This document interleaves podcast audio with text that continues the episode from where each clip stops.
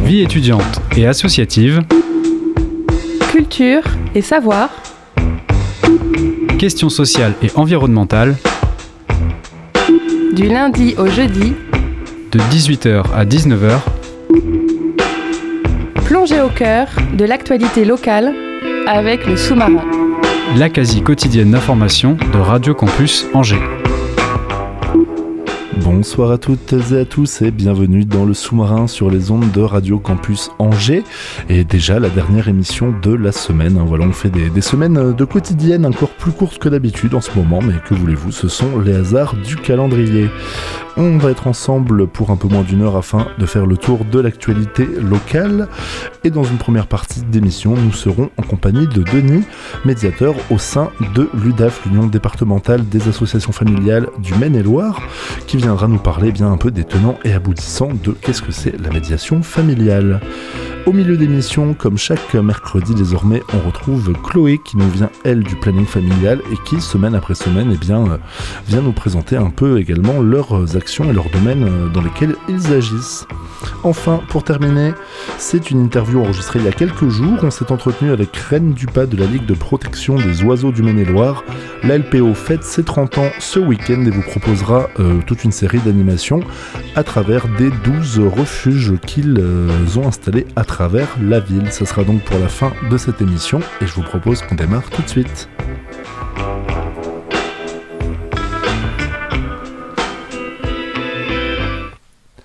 Je vais donc euh, commencer euh, cette émission me tournant vers euh, toi, Denis. Donc, tu es médiateur au sein de l'Union départementale des associations familiales du Maine-et-Loire. Donc, ces unions départementales, hein, ce sont des choses que l'on retrouve dans toutes les régions. Il y a également une union nationale des associations familiales, l'UNAF. au niveau du Maine-et-Loire, vous regroupez 14 associations, me semble-t-il, qui œuvrent donc dans la médiation familiale. et voilà, vous êtes donc rassemblés. ça représente euh, une, belle, une belle équipe, hein, il me semble, hein, toutes ces associations. Oui, oui, oui. Euh, bonsoir Thibault. Euh, et bonsoir aux auditeurs.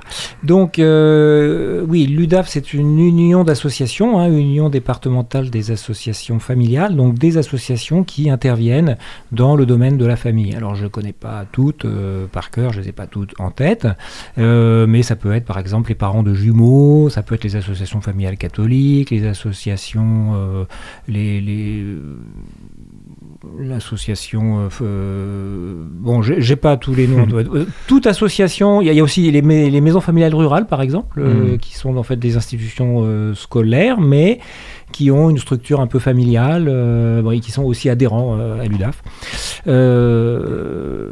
voilà, donc ces associations sont regroupées dans les départements, dans des UDAF, et comme vous l'avez dit, effectivement au niveau national, dans l'UNAF. Mais petite précision, donc ces associations ne font pas toutes de la médiation. Euh, en fait, je crois qu'il n'y en a même aucune qui fait de la hmm. médiation. donc la médiation familiale, c'est un service particulier, un service parmi d'autres de l'UDAF en tant que tel, parce que l'UDAF c'est une union d'associations. Mais c'est une association également. Euh. Cette union a par ailleurs des services euh, beaucoup de services, euh, le plus connu étant euh, la prise en charge des tutelles et des curatelles pour les personnes qui ont besoin donc d'être accompagnées avec, par des mandateurs judiciaires, et puis donc d'autres services, et, donc voilà, il y a le service de médiation familiale dont, dont je suis donc un des, un des quatre professionnels. Et alors vous-même, euh, en tant que, structure, euh, l'UDAF, vous êtes à travers ces services, euh, il y a un certain nombre de personnes, c'est quand même une grosse structure, l'UDAF en tant que telle, au-delà des associations. oui, c'est une grosse structure. Hein. alors c'est pareil, alors là vous me posez des questions. Vous donner le chiffre, exact. mais voilà, là, nous, dans, nos nouveaux locaux, nous avons des locaux assez grands, très grands même d'ailleurs. à la Roseraie, nous venons d'emménager dans ces nouveaux locaux. Oui, oui, c'est une grosse structure puisqu'il y a beaucoup de services. En fait, dans, au, sein de l'UDAF. Et alors, euh, donc toi, Denis, tu es médiateur au sein de ce service familial, donc vous êtes euh, quatre personnes. On va revenir un peu plus en détail sur, euh, voilà, qu'est-ce que c'est exactement la médiation. Avant ça, peut-être, tu as donc évoqué quelques, quelques-unes des missions de l'UDAF. vous, comment ça se passe dans, dans votre service? Donc, est-ce que tu peux revenir un peu sur, voilà, les, différents types de médiation? Qu'est-ce que c'est la médiation et quels sont les, les publics auxquels vous vous mmh. adressez? Alors, la médiation familiale, c'est une une, donc une proposition euh, aux, familles de, je dirais, euh, de, de se rencontrer, c'est comme ça qu'on peut le dire, hein, de se retrouver en, un même lieu pendant un temps qui peut être d'une heure et demie, deux heures, rarement plus quand même, mais en tout cas des temps, un temps assez long pour se poser et se rencontrer euh, de façon tranquille. Euh, euh, et alors ça peut être dans des contextes assez variés, puisque ça peut être effectivement des parents séparés, donc là on en a beaucoup, et c'est vrai que la médiation familiale en tant que métier, qui existe depuis une trentaine d'années maintenant en France, s'est développé à partir de ces publics-là, hein, donc du fait de la multiplication des séparations euh, et de souvent malheureusement des conflits qui, perdurent après la, séparation et la mise à mal quelquefois des, enfants. Donc euh, effectivement, nous recevons beaucoup de parents euh, qui sont séparés ou qui sont en train de se séparer. en tout cas, la décision est prise au moins par l'un d'entre eux. Euh, donc la séparation est là euh, et euh, ils ont besoin d'être accompagnés dans, ce processus de séparation. donc ça c'est un public très important pour nous, nombreux. nous avons 80, 80 médiations dans notre service par an, à peu près. Mais il y a d'autres publics aussi que nous accueillons. ça peut être des fratries. nous ne recevons que des adultes. Hein que ça c'est un des fondamentaux de la médiation aussi, c'est euh, l'autonomie des personnes, la liberté. Euh, donc pour nous, euh, les personnes qui viennent en médiation doivent être majeures pour avoir leur, pleine capacité juridique, personnelle. voilà, une, pleine liberté, c'est mmh. extrêmement important. Donc des majeurs, euh, ça peut être des frères et sœurs, des fratries, qui peuvent venir pour euh, des questions d'héritage, des questions qui se posent euh, pour la prise en charge d'une personne de la famille, un frère, une sœur ou un parent, évidemment un parent âgé, voilà, qui a besoin d'être protégé, placé quelque part. donc ça peut créer des conflits mmh. entre les frères et sœurs. Euh, ça peut être aussi des grands-parents qui sont en conflit avec les parents de leurs petits-enfants, au sujet donc de, du lien avec les petits-enfants. Euh, voilà, donc un certain nombre de configurations. Et puis, euh, également, nous euh, pouvons recevoir des, ce qu'on appelle des jeunes majeurs. Hein. Bon, en fait, ça peut être n'importe quel âge, mais nous pensons beaucoup, effectivement, à ces jeunes gens, ces jeunes filles, étudiants ou, non, hein, qui peuvent être en conflit avec leurs parents. Hmm. Et comment ça se passe alors une fois que quelqu'un vous sollicite ou vient vous voir Est-ce que ça peut être une des parties, que ce soit euh, dans les exemples donnés, euh, voilà, euh, une personne du couple, le côté grand-parent qui aurait un souci par rapport à la gestion des petits-enfants.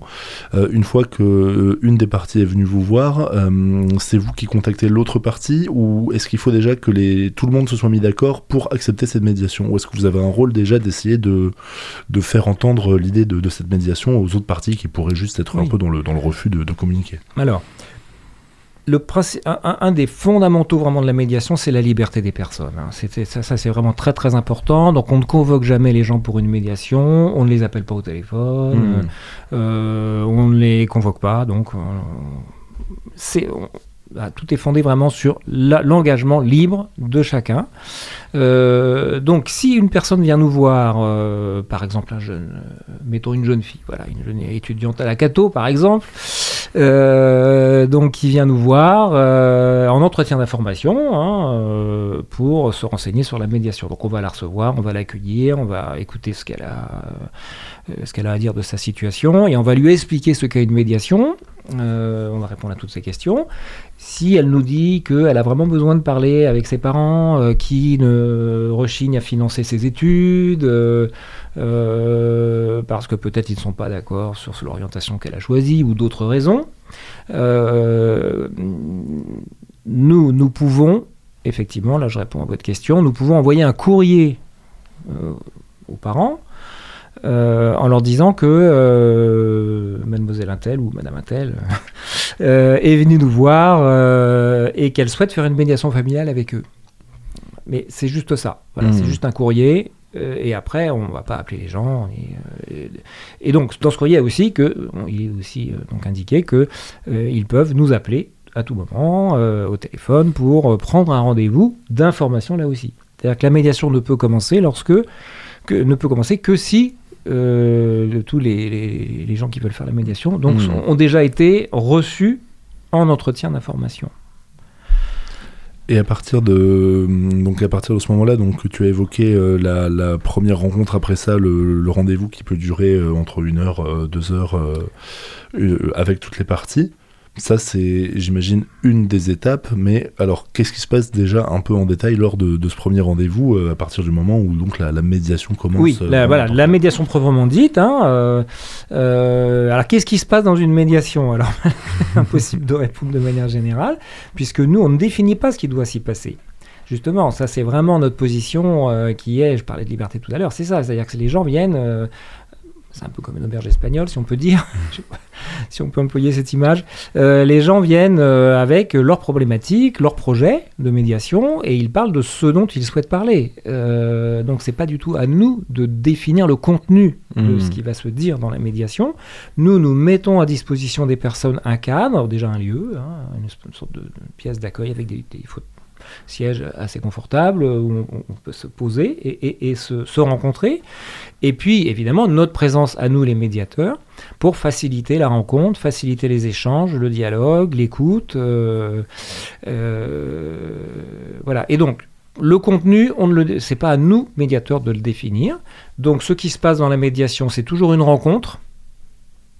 Euh, et on met en place des outils, le premier étant l'écoute, hein. Euh, le plus fondamental, c'est vraiment celui-là. Mais bon, il y a beaucoup d'autres outils qu'on peut mettre en place euh, pour faciliter cette rencontre entre des personnes qui ont des choses à dire. Quoi? Je ne sais pas. Hmm. Ça, c'est à eux de le définir. Hein. Et on n'est pas non plus pour tirer les, les verres du nez euh, des gens. Donc, les gens parlent de ce dont ils souhaitent parler. Voilà, donc hmm. le contenu, là, il n'y a pas de, Alors ça peut être, bon, j'ai évoqué tout à l'heure les questions d'argent, ça peut être ça, mais ça peut être d'autres questions relationnelles. Bon, derrière l'argent, de toute façon, il y a toujours des questions relationnelles. En général, dans une médiation, il y a, toujours une raison, il y a souvent une raison objective, l'argent, euh, l'organisation de ceci, de cela, euh, des choix d'orientation, euh, bon, d'autres choses, des sujets concrets, pratiques, organisationnels, financiers ou autres. Mais derrière, évidemment, ces sujets-là, c'est toujours la relation qui est euh, là, qui, est présente et, hmm. qui, est souvent le véritable enjeu en fait. Hein. Euh, donc les gens viennent aussi pour parler de leur relation. Et donc euh, voilà, donc vous, vos rôles, euh, vos rôles de médiateur, c'est d'arriver justement à l'aide de, ces outils, bon à l'aide de l'écoute, mais d'autres outils, arriver à faire avancer cette écoute mutuelle, euh, arriver à faire en sorte que, que les personnes arrivent peut-être aussi à se, à se, rendre compte de, de ce problème d'écoute. Et quand on poursuit cette démarche, donc à l'issue de ce premier rendez-vous, bon, peut-être qu'il y a des personnes ou des cas pour lesquels tout arrive à sortir euh, en deux heures, mais j'imagine qu'il y a sûrement un certain nombre de fois où tout n'est pas résolu à l'issue de, cette première séance. Mmh, bien sûr. Euh, donc là, encore une fois, c'est le principe de la liberté, c'est-à-dire que les gens, à la fin du premier entretien, euh, nous, leur posons la question souhaitent-ils revenir pour poursuivre cette conversation ou non hein? Donc ils peuvent évidemment dire on préfère s'arrêter, c'est bon pour nous. Euh, voire de dire euh, c'était vraiment euh, totalement nul et on n'a pas du tout envie de revenir. Bon, ils peuvent tout à fait dire ça s'ils veulent. Donc voilà. Et, sinon, ils peuvent aussi, donc, bien sûr, convenir ensemble de revenir et, de poursuivre le travail. Hein. et donc, on peut les accueillir, bien sûr, une deuxième fois, une troisième fois. Il n'y a pas vraiment de limite précise. Sauf que bon, c'est quand même pas, ça ne peut pas être un accompagnement dans la longue durée. Euh, c'est pas comme une psychanalyse lacanienne. hein, euh, donc voilà, c'est- un accompagnement euh, sur une, dans une situation de crise pour dépasser une situation de crise, débloquer une situation. Euh, donc ça, c'est quelques semaines, quelques mois, euh, mais c'est pas plus. Hmm. Et j'imagine qu'après, euh, c'est là aussi où peut euh, in- intervenir l'intérêt d'avoir euh, derrière la structure de l'UDAF ce regroupement d'associations et de structures autour de la famille. C'est que selon les cas de figure, j'imagine que vous pouvez par contre leur donner des personnes ressources, leur donner des contacts vers lesquels poursuivre éventuellement. Oui, on peut le faire, on peut donner quelques contacts. Euh, c'est pas le fond, enfin, c'est pas, notre mission première. Mhm. hein, euh, ça peut être de les, en revanche, de les encourager à, à- à trouver des ressources en dehors de la médiation pour euh, avoir des conseils, puisque nous on ne va pas en donner des Mhm. conseils. Euh, cette neutralité dont je parlais tout à l'heure. euh, du, du médiateur, c'est vraiment de ne pas donner de conseils. Bon, on ne pas décider, bien sûr, mais même pas donner de conseils, ni même tellement d'informations euh, très précises Mmh, sur, les, les problématiques. Donc, euh, la ressource du, du- du côté information technique, savoir, etc., ça, ils peuvent la trouver ailleurs, bien sûr, auprès de gens qui sont compétents, euh, des domaines dont ils euh, souhaitent parler. Et, et donc, on les invite vraiment beaucoup, effectivement, s'ils en expriment le besoin, à aller voir d'autres euh, professionnels. Euh, bien sûr, pour nourrir leur, leur réflexion et, et s'appuyer sur des, des expertises éventuellement dont ils pourraient avoir besoin. Ouais. Mhm. Et, euh, et, et toi, pour revenir un peu donc sur, sur euh, tout cet aspect un peu discussion qu'il y a à travers cette médiation, euh, puisque comme tu le dis, il n'y a pas de voilà, il a pas de, de, de cas précis, tout peut un peu différer dans la manière dont ça se passe, dans la manière dont, dont, dont les personnes entretiennent des rapports entre elles. Toi, comment est-ce que tu fais quand tu as un, un cas de figure comme ça? Est-ce qu'il y a quand même des, des choses qui reviennent? Et toi, tu as quand même depuis, tu Quelques me années. depuis quelques années, voilà, des choses qui se recoupent et tu vas pouvoir te dire tiens cette situation là je pense que euh, amener plutôt ça ça va amener plutôt ça ou est-ce qu'il y a une partie euh, entre entre guillemets un peu de- d'improvisation aussi parfois euh, pour pouvoir essayer de, de faire avancer les deux, la- hein, la les deux. Il y a, conversation il y a- bon, l'expérience évidemment est une aide hein, pour pour pour nous, pour moi. Donc, alors ça fait pas non plus 40 ans que je fais ce métier. hein, ça fait depuis- c'est depuis 2008. Euh, Qu'est-ce que je raconte? Je dis des bêtises. J'ai eu mon diplôme en 2008, mais j'ai attendu avant de commencer à travailler dans, dans ce domaine-là. Donc, euh, non, non, c'est depuis 2013 que je, je suis médiateur familial. Euh, donc, euh, bien sûr, l'expérience est profitable bien sûr. hein, ça, ça, enrichit notre connaissance et puis aussi notre position professionnelle. On est bien sûr plus à l'aise hein, après avoir exercé plusieurs années. Mais évidemment, il y a une part d'improvisation au sens où on est à l'écoute de ce qui se passe ici et maintenant avec cette famille-là. Il n'y a pas deux familles qui se ressemblent, euh, chacune est vraiment singulière avec sa problématique. Et puis encore une fois, c'est vraiment euh, vraiment au service de ce dont la famille a besoin à ce moment-là, elle. Euh, et pas, euh, on peut pas plaquer en fait des solutions toutes de faites. euh, euh, non, non, ça c'est pas possible. En revanche, euh, oui, l'expérience aide, aussi une formation. hein, nous avons une formation assez solide quand même, en psychologie, en sociologie, en évidemment aussi une formation pour mener les entretiens, en droit un petit peu, d'avoir quelques repères, même si nous ne sommes pas. Enfin, la médiation n'est pas un, un lieu juridique. hein. hmm. Euh, c'est vraiment un lieu de rencontre entre des personnes. hein. On ne se bat pas à coups d'arguments juridiques du tout dans la médiation. Mais bon, c'est bien d'avoir quelques repères quand même, puisque les gens, quelquefois, sont aussi euh, euh, dans des procédures judiciaires par ailleurs. Donc euh, voilà, c'était, votre Oui. question, donc de savoir comment. Euh, quelles ressources, sur quelles Hmm. ressources je pouvais m'appuyer moi en tant que médiateur hein, Hmm. pour euh, oui il y a l'expérience il y a la connaissance de certaines techniques que nous apprenons euh, et puis il y a surtout être présent euh, à ce qui se vit au- dans l'instant dans le au moment où les gens sont là nous les recevons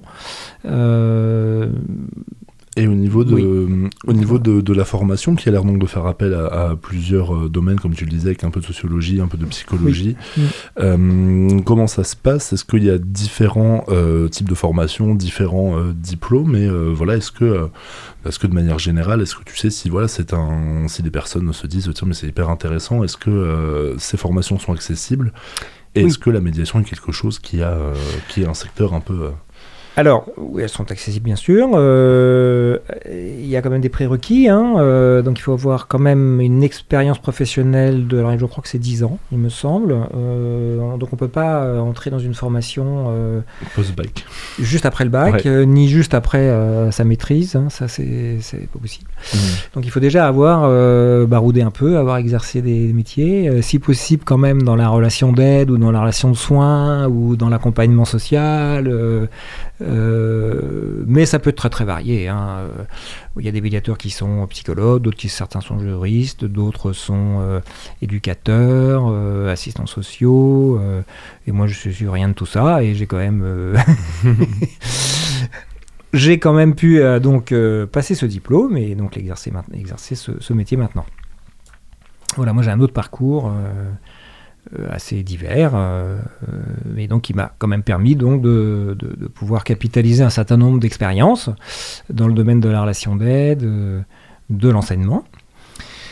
Et donc, voilà, je ne sais plus quelle était votre question. C'était par rapport à la formation, mais, oui, oui, la formation, c'est ça. Alors oui, alors c'est un diplôme d'État, hmm. donc que donc la formation dure deux ans, pas à temps plein, mais quand même c'est bien chargé, hein, parce qu'il y a quand même des stages, un stage long, des stages courts. Euh, des regroupements d'une semaine par mois, et puis il y a du travail, il y a un mémoire à rédiger, bon. Euh, et donc euh, deux ans de formation et donc un diplôme si, si on peut, si on l'a à la fin. c'est un diplôme donc vraiment qualifiant donc de médiateur familial. Hmm. Et est-ce que ça vous arrive, donc là on a, on a, on a parlé un peu du, du travail euh, de fond que vous faites euh, au, sein de vos locaux, est-ce que ça vous arrive d'avoir euh, certains euh, temps forts, que ce soit des temps informatifs qui puissent être à l'extérieur? Est-ce que vous avez un peu des actions comme ça qui peuvent un peu étendre votre action ou vous êtes vraiment sur un travail de fond Alors le cœur de notre métier, c'est évidemment d'accueillir les gens, de faire des, les accueillir en médiation, mais c'est vrai que nous avons aussi comme mission de ce que je fais maintenant avec vous, hmm. Thibault, et, et vous les auditeurs, euh, donc, effectivement, de faire de la, promotion, enfin de l'information sur ce qu'est la médiation familiale, pour nous faire connaître au maximum des publics euh, qui pourraient avoir recours à nous et qui, quelquefois, ne nous connaissent pas. Et ça peut être eh bien justement euh, le moment euh, information euh, communication. Est-ce que vous avez donc est-ce que tu pourrais nous redonner votre adresse et puis les différentes les différents biais pour vous contacter? Alors c'est assez simple pour nous contacter. Alors il y a une adresse mais qui est pas c'est pas par courrier qu'on s'adresse à nous. Hein. c'est vraiment par téléphone mhm. puisque nous avons une secrétaire compétente et qui accueille donc les gens au téléphone. 02 41 36 54 08. Donc, vraiment, c'est de téléphoner euh, à, ce, numéro et là, la secrétaire euh, accueille donc les, personnes et propose un rendez-vous d'information. Euh, assez rapidement, hein, dans les jours qui suivent, la personne peut être reçue. Donc elle n'a pas besoin de venir avec les autres personnes avec qui elle envisage de mmh. faire une médiation. Elle peut venir toute seule, la personne. Voilà, c'est vraiment pas du tout utile d'attendre que tout le monde soit d'accord. enfin, la médiation, venez, et puis on, on, évalue avec la personne qui vient euh, si la médiation est, si elle souhaite en faire une, si c'est possible, si ça lui convient, euh, si toutes les conditions euh, sont, requises pour que la médiation soit possible, puisqu'il y a quelques conditions hein, nécessaires. et puis voilà, donc ça se passe par téléphone. Alors on peut aussi être lié à nous, avoir quelques informations régulières sur Instagram. Donc nous avons un comment dit-on? C'est pas un profil. Merci beaucoup. Un compte Instagram médiation familiale 49. Ça marche. et on publie euh, une fois par semaine des, infos. On remettra des photos, des infos. On remettra toutes les informations comme d'habitude Oui. sur euh, la page de cette émission. Est-ce que pour finir, tu, tu voudrais dire un, un dernier mot pour euh, voilà, des personnes qui euh, t'auraient entendu euh, décrire et, et parler un peu de médiation familiale, euh, qui euh, pourraient être encore un, peu, euh, encore un peu hésitantes? Alors on a compris que tout se passait dans un, dans un cadre d'écoute et, et a priori, j'imagine, de bienveillance. Est-ce que tu as un dernier mot que tu voudrais ajouter pour peut-être des personnes qui euh, n'oseraient pas euh, franchir, euh, franchir le cap? Oui, alors bon, moi je suis pas là pour vendre euh, la médiation non plus, hein, mais c'est vrai que dans, en tout cas, de ce que, que les personnes qui nous écoutent sachent que nous sommes vraiment à leur disposition pour les accueillir dans un premier temps pour une information, et que la médiation, euh, euh, il n'y a, il pas de garantie de résultat au sens objectif, mesurable si vous voulez, mais en tout cas, il se passe toujours quelque chose dans la médiation. Et c'est vrai que euh, ce que nous pouvons proposer comme présence active, donc de, nous professionnels, hein, euh, permet, permet de créer cette rencontre et de changer quelque chose quand même dans, dans la relation. Donc ça, ça peut être très précieux pour des gens euh, qui vivent des situations difficiles, parfois vraiment souffrantes, hein, euh, des situations de rupture euh, avec leurs parents. donc voilà, ça peut valoir la peine quand même de tenter cette rencontre euh, dans un cadre protégé, sécurisé, confidentiel, euh, euh, hors de tout enjeu juridique, psychologique, de soins.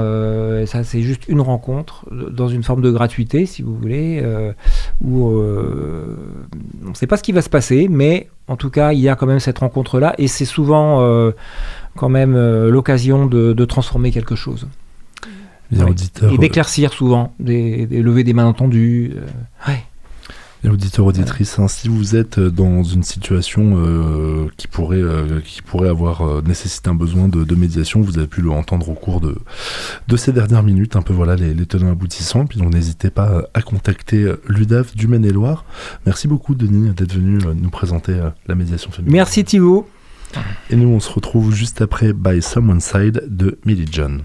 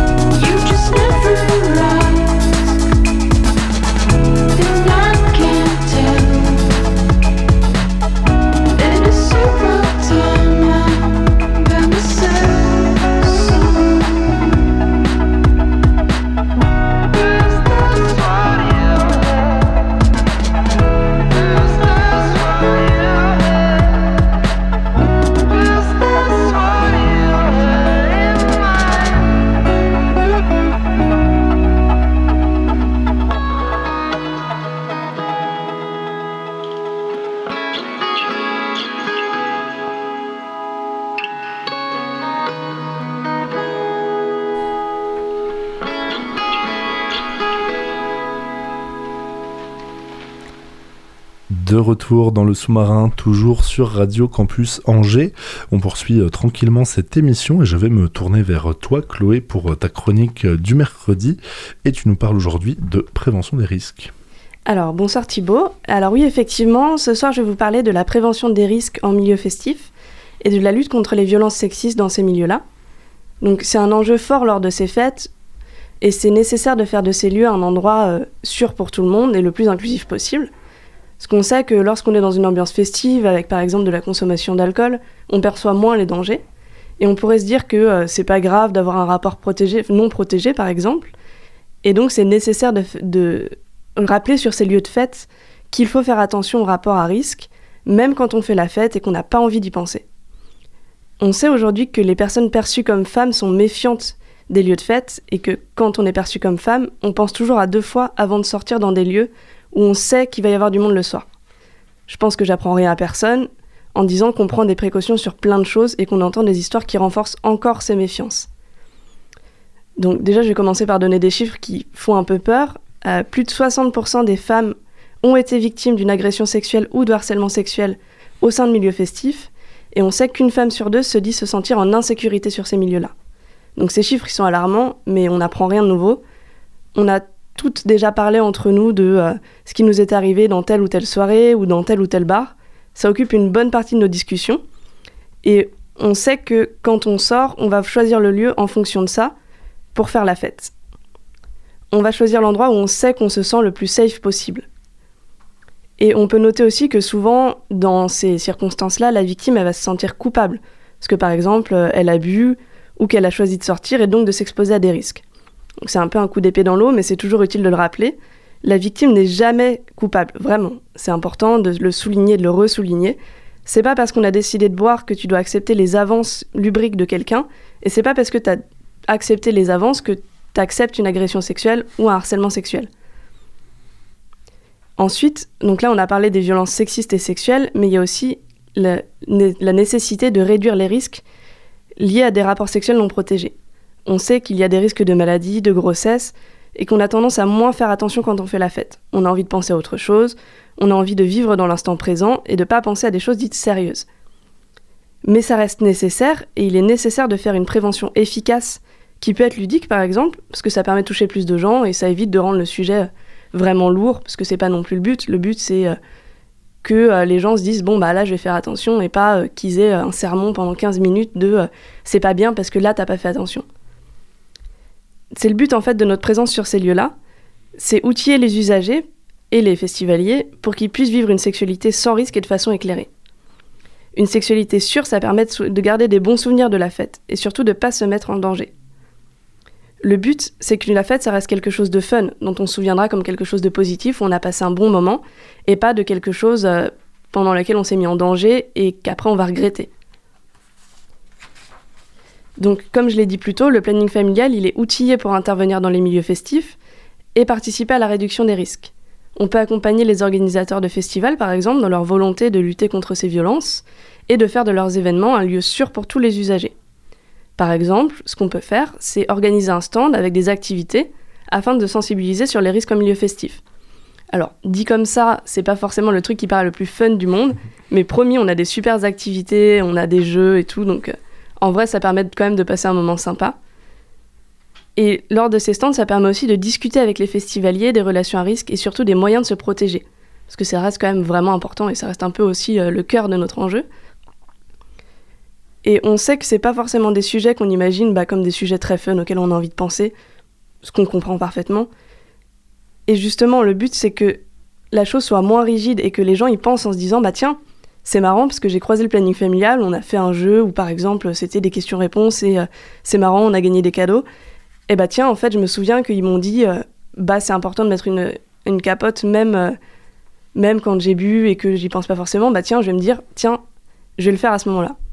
Donc voilà, nous, notre but à- au planning familial, c'est vraiment de réduire les risques. Et c'est un enjeu pour nous, mais c'est même un enjeu plus global. C'est important de faire attention à soi dans des soirées étudiantes, par exemple, et de pas se mettre en danger, surtout sur ces sujets-là, parce que euh, ce serait dommage que euh, le seul souvenir que vous ayez de votre soirée, c'est un moment où vous êtes mis en danger. Bien, merci euh, Chloé pour tous ces rappels et ces précisions. Et puis, euh, bah, oui, oui, comme tu l'as dit, hein, effectivement, hein, euh, le milieu festif ou les comportements festifs euh, n'empêchent pas euh, de faire attention et, et accessoirement de ne pas être un agresseur. Vous pouvez aussi, si vous êtes bénévole ou salarié en milieu festif, en festival, en café-concert, vous vous dirigez vers euh, Ici c'est cool, qui est une campagne maintenant qui est au niveau national et qui propose notamment, alors je ne sais plus, au, moins dans, dans la région, des formations à destination des personnes qui travaillent dans ces milieux-là pour justement sensibiliser aux questions euh, de violence et de conduite à risque. Euh, donc euh, voilà, le planning familial que vous pouvez retrouver, on vous remettra le lien comme d'habitude et allez également voir le travail d'ici c'est cool. Merci Chloé. Merci. Et euh, on se retrouve quant à nous après l'interview de Reine Dupas de la Ligue de protection des oiseaux qui nous parle de leurs 30 ans et des animations que vous pourrez retrouver ce week-end. Bonjour Reine Dupas, vous êtes la présidente de l'association LPO d'Anjou, Ligue de protection des oiseaux. La LPO d'Anjou s'inscrit dans un projet national commun de protection de la biodiversité avec la LPO France. Cette année, vous fêtez vos 30 ans de présence en Anjou et marquez le coup par une célébration ce samedi autour de vos 12 sites refuges LPO. Au programme, un rallye nature, des animations et la projection d'un film tout en humour pour sensibiliser sur la sauvegarde des forêts tropicales.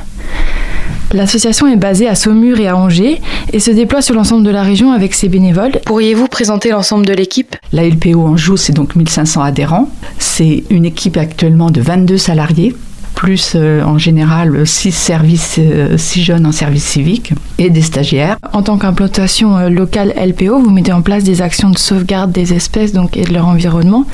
Quel a été par exemple votre principal chantier de préservation de la nature? Il y a quand même énormément, une grosse production d'actions euh, simultanément. On a le plan d'action national Ral des Genêts par exemple, avec les basses vallées angevines qui ont entraîné la création de la LPO il y a 30 ans. Avant, depuis 1976, on avait le groupe angevin des- d'études ornithologiques, GAEO, qui s'était créé et qui euh, faisait déjà le suivi euh, des espèces, euh, surtout d'oiseaux à l'époque. hein. Et fin des années 80, ça devenait un peu compliqué la gestion sur les basses vallées angevines, avec une implantation de plus en plus de peupliers, avec une déprise agricole. euh, et euh, avec ces peupliers, le milieu s'appauvrissait. Ces prairies euh, inondables, très très riches à la fois pour des espèces nicheuses comme le râle des genêts, mais aussi pour des oiseaux en migration qui se posent dans les basses vallées angevines qui sont habituellement inondées en fin d'hiver, s'appauvrissait. Et donc les oiseaux n'avaient plus les distances euh, requises pour pouvoir être en sécurité lorsqu'ils se posaient. Et donc euh, là, les, naturalistes ont décidé de rejoindre la LPO. Il y a eu une interdiction d'implanter de nouvelles peupleraies sur ce territoire. Et puis, par ailleurs, euh, les, les agriculteurs se sont engagés dans des mesures agro-environnementales pour faire des fauches tardives. Et là, c'est pour, vraiment pour favoriser euh, la nidification euh, préserver les jeunes. euh, mais on voit que c'est pas encore parfait, donc on essaie encore d'affiner. PO, à l'époque, qui était effectivement strictement ligue pour la protection des oiseaux. Maintenant, on dit notre objet social, c'est agir pour la biodiversité. Et ça va des petites plantes, voire des champignons, mais on ne connaît pas tout, de toute façon, hein, on n'a pas cette, prétention. Et, donc voilà, donc on a tout le panel. Et donc là, si je parle l'oral des genêts, c'est une espèce pour laquelle on travaille tout le temps, qui continue d'être en perte de vitesse pour différentes raisons. On ne connaît pas tout, mais euh, par exemple, euh, ce qui est certain, c'est qu'on on a ces dernières années une recrudescence de- d'inondations tardives, beaucoup trop tardives. Et quand c'est plusieurs années de suite que le râle n'arrive pas à nicher parce que ses prairies sont inondées au moment où il devrait nicher, eh ben, euh, il va voir ailleurs. Ce qui fait qu'on n'a plus qu'une petite poignée, enfin, c'est de l'ordre de la cinquantaine de, de malchanteurs qu'on avait cette année, alors que ça se comptait en plusieurs centaines il y a 20 ans. Vous accompagnez aussi à travers votre association les collectivités et entreprises à prendre en compte la biodiversité. Avec quelle entreprise euh, ou collectivité travaillez-vous en ce moment? Et comment? Ben, par exemple, effectivement, euh, il y a Saint-Barthélemy, mais on en parlera tout à l'heure. Ça fait un exemple, mais autrement, on travaille aussi avec euh, Angers, Angers-Loire Métropole, hein, d'une façon générale. On a des conventions et, et on suit euh, et on est contributeur lorsqu'il y a des, consultations citoyennes, comme ils l'ont fait pour la transition écologique. on a participé, on était acteurs. On travaille aussi effectivement beaucoup sur le Beaujois. Il y a eu des inaugurations. Alors c'était pas un refuge là, mais c'était en espace naturel sensible, parce que bon, il y a des espaces naturels sensibles du département auxquels on contribue pour les diagnostics, les définitions, et après pour la mise en gestion avec d'autres partenaires, on intervient. Et à, à c'est le cas. Il n'y a pas très longtemps, bon, c'était l'inauguration d'un parcours de sensibilisation dans un vallon. Saint-Barthélemy, c'est par le biais des refuges. Un jour, euh, ben, il y a eu une demande de, la commune, peut-être euh, suscitée par des... Parfois, c'est suscité par les employés au jardin, euh, parc et jardin, qui se disent bah faudrait qu'on fasse mieux encore et tout. Et Olivier Loire, qui est notre chargé de mission pour les refuges des collectivités, les a contactés et à ce moment-là, il s'est rendu compte, il a dit, mais attendez, euh, vous voulez un refuge, mais les 12 là que vous me montrez répondent bien déjà à la charte. Dans ces cas-là, bon, on commence, on fait un diagnostic, donc des espèces, enfin, tout vraiment de savoir euh, la valeur des, des espèces. Un inventaire un peu de toutes les Oui. espèces présentes, oui. Et puis ensuite est établi, dans la mesure où la commune veut rentrer en refuge, on établit à ce moment-là des plans d'action avec de- des modalités de gestion, voir s'il y a des travaux à faire, mais souvent c'est de la gestion. Parce qu'il y a une façon, si on veut favoriser la biodiversité, ça va être tout simple, hein. on arrête de tondre, enfin au moins en partie, ou on fait, alors ils font de, à Saint-Barthélemy, il y a, il y a aussi euh, des moutons, hein, euh, pour euh, faire de la tonte. En tout cas, on, on tond tardivement, de façon à ce que tout le cycle pour les insectes et les végétaux puisse se faire au niveau de l'année. Voilà, et donc l'engagement pour la ville de Saint-Barthélemy, ça sera pour 5 ans.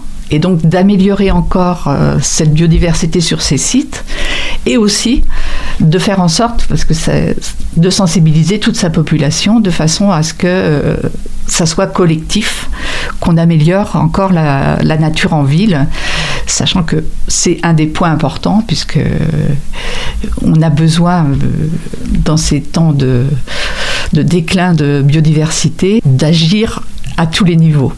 La commune, donc a officialisé et avec la présence de notre président euh, national, Alain Bougra-Dubourg, euh, c'est la mise en refuge de 12 espaces publics verts. Mais en même temps, pour sensibiliser la population et tout, il lance un défi, puisque on fête quand même les 100 ans des refuges. Et donc le défi, ce serait qu'il y ait 100 refuges de particuliers de créer d'ici la fin de l'année. Voilà, donc euh, ça va être lancé euh, samedi prochain. Euh, on a les kits refuges. la commune, pour les habitants de Saint-Barthélemy, paie une partie de la cotisation. C'est 35 euros pour s'engager en refuge particulier actuellement. Et là, les habitants de Saint-Barthélemy n'auront que 15 euros à débourser pour s'engager euh, dans le processus. Et donc ce kit refuge, c'est un peu un guide. Voilà, il y a une notice et puis un nichoir et puis une plaque pour euh, signaler ça euh, à son entrée. Et donc pour euh, repréciser un peu ce, qu'est un, refuge, donc un refuge LPO est, je cite euh, selon votre site, un terrain public sur lequel le propriétaire s'engage moralement à préserver ou restaurer la biodiversité de proximité. Ça veut dire que n'importe qui en fait peut faire de son espace vert un lieu de refuge. Quelles sont les mesures concrètes? Vous avez déjà parlé euh, de ne pas tondre sa pelouse. Est-ce qu'il y a d'autres mesures concrètes à mettre en place? Alors, pour un particulier aujourd'hui, parce que ça s'est renforcé, il y a d'abord ne pas chasser, pour les collectivités aussi. hein. Ne pas pêcher, parce qu'on risque de modifier un peu enfin, la qualité de l'eau, enfin, c'est une intrusion euh, dans le système. Euh, ne pas utiliser de pesticides, et c'est vrai pour les collectivités aussi, hein, de synthèse, aucun traitement. Et ensuite, ça va être de favoriser la biodiversité. Alors ça peut être de laisser du bois mort, de laisser des tas pour par exemple les hérissons, des cavités, et voire installer des nichoirs si on sent qu'il manque des choses. Euh, La plupart du temps en ville, on met des nichoirs. Il peut y avoir des mangeoires pour l'hiver, mais ça c'est plus pour le plaisir aussi de voir les oiseaux. euh, des points d'eau, donc ça peut être de créer pour un particulier qui a un bon jardin et tout, euh, peut-être de créer une petite mare de façon à diversifier là aussi son milieu. Et donc euh, la journée de samedi, elle démarre à 9h par un rallye nature au départ de l'hôtel de ville. Comment est-ce qu'il va se dérouler? Alors pour moi c'est un petit peu un secret parce que je ne suis pas dans le secret de tous les détails, mais soit les gens euh, auront une petite brochure pour les guider dans leur pérégrination sur les 12 refuges, parce que ça sera en autonomie. Hein, il y aura quelqu'un euh, devant l'hôtel de ville qui euh, donnera les indications et qui distribuera ces notices. Ça pourra être aussi euh, suivi avec une application euh, sur smartphone et lecture de QR code euh, pour, parce qu'il y aura donc des questions, des trouvailles à faire dans les différents sites. Quelles seront les animations qui auront lieu au, au parc de la Jodette? J'ai vu qu'il y avait de la construction de nichoirs par exemple. Il y aura de la construction de nichoirs, de mangeoires. Il y aura effectivement le stand pour les refuges, ceux qui voudront s'inscrire. Il y aura aussi euh, des causeries avec euh, diaporama pour aider les particuliers à mettre en refuge. Des choses concrètes euh, qui seront expliquées, avec aussi une sensibilisation aux espèces communes des jardins. Et est-ce que pour nous immerger un peu dans cet univers, vous pourriez nous citer quelques espèces communes de ces jardins? Ah bah dans le jardin, surtout en hiver, très présent les rouges-gorges, les merles, euh, on a les moineaux domestiques, bien entendu. Les mésanges, ça c'est. En général, c'est les vedettes. les gens connaissent beaucoup les mésanges. La mésange charbonnière, la mésange bleue, elles sont surtout insectivores. Enfin, elles mangent un peu de tout. hein. Elles mangent des graines aussi. Mais autrement, on a les fringiles. Ça, c'est la famille dont font partie le pinson des arbres, le verdier, le chardonneret. Tout ça, ça fréquente les jardins. On en a un plus discret qui est pourtant très répandu, euh, qui a un bec fin là, c'est l'accenteur mouchet. Et il est là toute l'année, il est tout gris, gris et brun. Il est souvent au sol, euh, donc euh, dans les feuilles mortes et tout ça, il se confond vraiment avec la nature. Mais c'est un oiseau et qui, chante, qui a un petit chant très agréable qu'on ne tardera pas à entendre parce qu'il chante assez tôt dans le- dans l'hiver. J'aimerais retourner aussi un peu à l'événement de samedi. Donc euh, il y aura aussi trois agents du service espace vert pour parler de gestion différenciée et d'éco-pâturage. Ce samedi, qu'est-ce qui va être présenté et quel est l'intérêt de ces pratiques? Les employés de la ville euh, vont euh, faire des démonstrations euh, d'outils. Je ne sais pas de quoi ils sont dotés comme outillage, mais on voit bien la mécanisation, elle est de plus en plus importante. hein. C'est ça qui est devenu très violent, parce qu'il y avait l'utilisation de pesticides auparavant qui était vraiment pas bonne. Mais même en supprimant les pesticides, le fait qu'on ait de plus en plus d'outils très performants pour tondre, pour élaguer, pour broyer. Enfin, c'est très violent pour euh, la biodiversité. Donc là, moi, j'attends de voir parce que ça, je connais pas tout et je, je suis curieuse euh, de, de voir les outils, euh, la façon d'utiliser le matériel à Saint-Barthélemy. Pour finir, est-ce que vous avez euh, des actions aussi prévues après cet événement euh, de samedi de sensibilisation ou d'animation? On a toute l'année, je crois que c'est une 120 euh, sorties proposées chaque année sur tout le département, soit par des salariés, soit par des bénévoles. Parfois, on a effectivement des animations. Quand c'est des animations, c'est de l'observation. Après, on fait du travail d'inventaire. Enfin, on participe à des enquêtes euh, tout au long de l'année. On a notre base de données euh, Faune Anjou, plus de 2 millions de données maintenant. N'importe qui peut être contributeur, hein, même sans être euh, adhérent. Il suffit de s'inscrire sur le site de la base Faune Anjou. Et à ce moment-là, on peut apporter nos observations. Alors, ça peut être le cas des gens qui vont donner les observations dans leur jardin. Ça, c'est la première chose. Après, les plus chevronnés vont ramener euh, les données de leur balade. Et les plus chevronnés encore vont participer à des enquêtes euh, nationales du style euh, le suivi temporel des oiseaux communs au printemps pour les nicheurs. En décembre, on a le suivi hivernal des oiseaux communs. On fait un parcours sur un carré donné et on y repasse deux fois tous les hivers. Est-ce qu'il y a une biodiversité particulière en Anjou qui a motivé cette implantation locale? J'ai vu qu'il y avait par exemple un nombre important de sites de chauves-souris. Est-ce que c'est dû à l'environnement?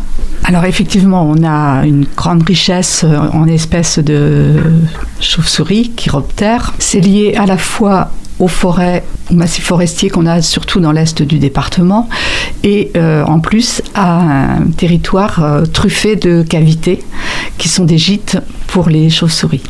Et en quoi participe-t-elle au bon fonctionnement de cette biodiversité?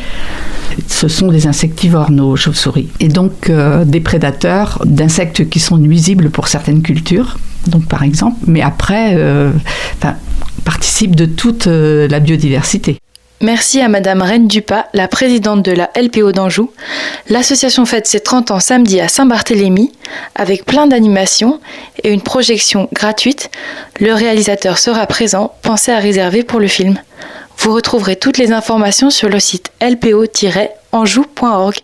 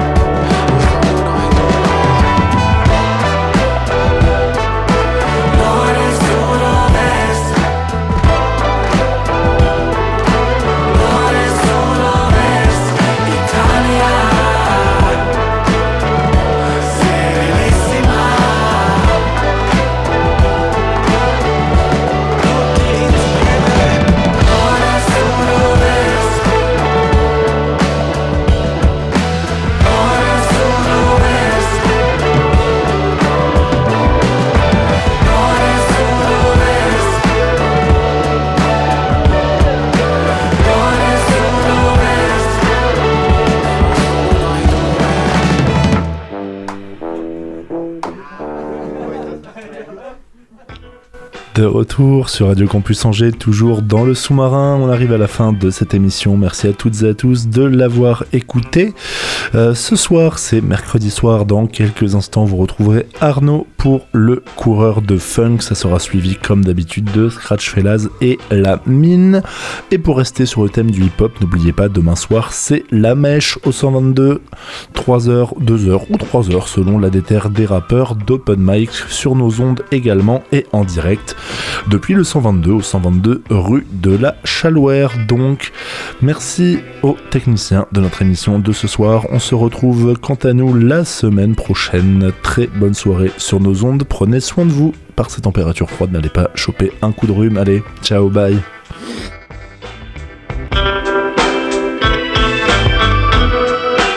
Retrouvez le podcast sur le www.radiocampusangers.com.